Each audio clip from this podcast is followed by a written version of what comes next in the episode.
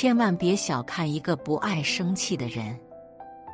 一，不爱生气的人具有强大的能量。每个人都会有情绪，有的人会被情绪控制，就像是一只喷火的巨龙，伤及身边的人；而有的人却能很好的控制情绪，不随便生气。不爱生气的人。看起来温文尔雅，对别人更温和。生活中，许多人都会认为不爱生气的人软弱，其实并非如此。真正能成大事者，大多不爱生气，脾气好。所以，千万不要小看一个不爱生气的人。一，不爱生气的人。拥有自我控制能力，不爱生气的人，并不是没有脾气，而是善于控制自己的情绪。不管遇到什么事，能控制自己的情绪，不让愤怒或者失望左右自己的判断，这是一种极高的能力。孔子有言：“智者懂得控制，勇者懂得忍耐。”不爱生气的人就是这样，善于用理智分析问题，用理智解决问题，而不是用愤怒表达自己的实力。如若一个人经常以冷静、理智的态度来面对生活中的困难，那么他会走得比别人顺利。越是爱发脾气的人，很多时候都是因为理亏。所以，想用愤怒去压制别人，同时被情绪控制的人，也很容易做出错误的决定，从而会导致自己的人生走弯路。不爱生气是一种能力，更是一种智慧。二，不爱生气的人，大多情商更高。人与人之间相处。那些不爱生气的人，对他人会更具有包容力，情商更好，懂得宽恕他人，理解他人。这样的人很容易得人心，更能赢得别人的尊重和信任。《欢乐颂》中的安迪，虽然他很有钱，但是他并没有高高在上。同楼的四个朋友相处时。他总是能尝试着去理解他们，即便彼此之间性格差异很大，能力差异也很大。不管他们对他做了什么事，他几乎很少生气，更多的是给予理解。人生在世，总会遇到一些让人不快的事情，如果每次都因此而生气。那么生活将充满了痛苦。不爱生气的人懂得，每个人都有犯错误的时候，没有人是完美的，因此会选择用宽容的方式面对别人的错误。就因为能理解别人，所以也经常能赢得别人的尊重和信任。三，不爱生气的人。处事更有智慧。生活中，生气对自己和他人都没有任何好处，只会加剧冲突和误解。不爱生气的人，懂得将负面情绪转化为正能量，懂得及时调整心态，然后以最理智的方式去解决问题。生气不能解决问题。反而会使问题更加复杂。很多时候，人与人之间的误会都是暂时的，只需要花点时间，多一点耐心去解释，很多问题就能迎刃而解。越是有智慧的人，与人相处时不会一味的生气，而是会选择用理智的态度去解决问题。去面对生活中的困扰。人生就像一场马拉松，关键在于如何调整自己的步伐，保持最好的状态，以更好的姿态去解决问题，与他人相处，而不是一味的争执和争斗。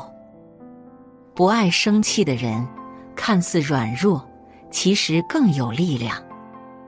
他们更懂得用理智和包容去化解矛盾，赢得他人的尊重。换得他人的真心。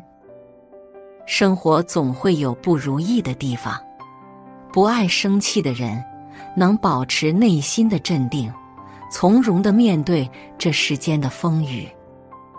顺手点个赞，让自己在风雨中走得坚定。任何时候，不要小看一个不爱生气的人，因为他具有强大的能量。二，学会情绪管理，才能使内心平衡。我们每个人都难免被情绪左右，但任由情绪肆虐，只会让自己的身心备受煎熬。只有准确的识别情绪，管理情绪，明白情绪背后的含义，才能达到内心的平衡。一，每一种情绪。都是内心的反馈，情绪必不可少，夹杂着日常细碎，左右着我们的生活。但你真的了解情绪吗？那些深夜的无助、无能为力时的绝望、生活奔波的压力，他们或多或少都曾影响到我们的生活。但他们又不能被简单的概括为情绪。法国心理学家米歇尔·拉里维将情绪分为单一情绪、复合情绪、伪情绪、反情绪四类，并由此细分出八十一种情绪。例如，每到周一便开始的焦虑，越往公司走，症状越加重。这种焦虑便是若干情绪综合以后造成的结果。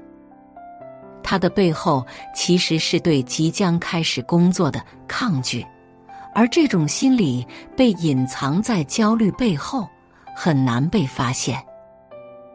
而缓解焦虑的根源是找出它所关联的情绪，并将它们分门别类，才能找到引发焦虑这一结果的元凶。看清这一点，不妨将内心的困扰全部摊开。微薄的工资，复杂的人际关系，繁琐的日常。当你将焦虑背后的原因都理清一遍，心情就会平静很多。情绪并没有好坏之分，每一种情绪都是生活向我们展露的新的可能。正如错过升职加薪机会，我们会伤心；意识到潜在危险时，我们会恐惧；得到梦想的东西时，我们会开心。不同情绪的背后，折射出内心诉求是否得到满足，以及被满足的程度。正确的识别出情绪，认识到情绪背后的意愿。并为此做出对自己最有利的选择，才是最重要的事情。二，真正的自由从接纳情绪开始。我们总以为情绪是暂时的，缓缓就过了。但很多时候，身体是不会说谎的。一味的压抑情绪，反抗情绪。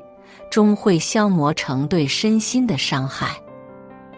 曾经的小心做事总是小心翼翼，生怕别人不喜欢自己。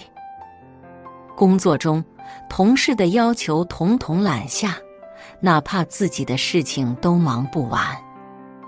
恋爱时，为了讨好对方，一味忍让；生活中，一直扮演老好人的角色，即使情绪低落。委屈难受，也装作无所谓的样子。因为习惯压抑自己的情绪，让小新长期失眠，体重暴增，最终只能靠药物控制。小新这才意识到，忽略情绪、压抑情绪，最终都会烙印成对身心的伤害。正如米歇尔在书中提到，忽视情绪，远比直面情绪本身要痛苦得多。生活中，我们也很容易忽视情绪，却不知一味忽略情绪或是拒绝情绪，不仅会影响我们生活的质量，还可能会导致一系列生理疾病，甚至是暴力行为。三，学会接纳情绪，是自我成长过程中的一门必修课。书中提到了一个很重要的方法。让情绪过程自然发生。一个女孩总是控制不住情绪，为此和男友冲突不断。她约定和男友在餐厅见面，却撞见男友和前任坐在一起，恨不得立刻冲上前去破口大骂。在米歇尔的建议下，女孩找了个位置坐下，感知自身情绪的变化。在这个过程中，女孩经历了痛苦、嫉妒、愤怒、悲伤的情绪历程。感知情绪波动的过程中，女孩认识到自己与男友的矛盾，敞开心扉，将内心的想法都告知男友。当她完整的将情绪流淌，内心的不适反而渐渐平静。与男友的误会也慢慢解开，情绪的自然发展让她开始思考自己内心的真实意愿。正如书中提到的，一旦情绪受阻，负面影响会成倍增加。情绪是一个不断发展的过程，它只会从一个环节进入到另一个新的循环中。一味抵触情绪、怨天尤人，很容易陷入负能量的漩涡，最终反噬自己。与其刻意逃避，不妨敞开内心，去接受情绪变化带来的滋养，收获真正的自由。四、正确管理情绪，让它成为生命中的财富。网上有个问题。你认为人最重要的能力是什么？高赞回答：管理情绪的能力。比解决问题更重要的是先处理好情绪。当你拥有了驾驭它的能力，你会发现小小的情绪会赋予你无形的力量，成为生命中的财富。季羡林曾说：“一个人。”倘若能管理好自己的情绪，消化人世悲喜，纵然会经历坎坷，也必能得到一定圆满。我们终其一生，都在与情绪周旋。当你学会识别情绪，管理情绪，生活也就多了一些温润与柔和。顺手点个赞，愿你我都能驾驭好情绪。收获好心情，做一个不爱生气的人。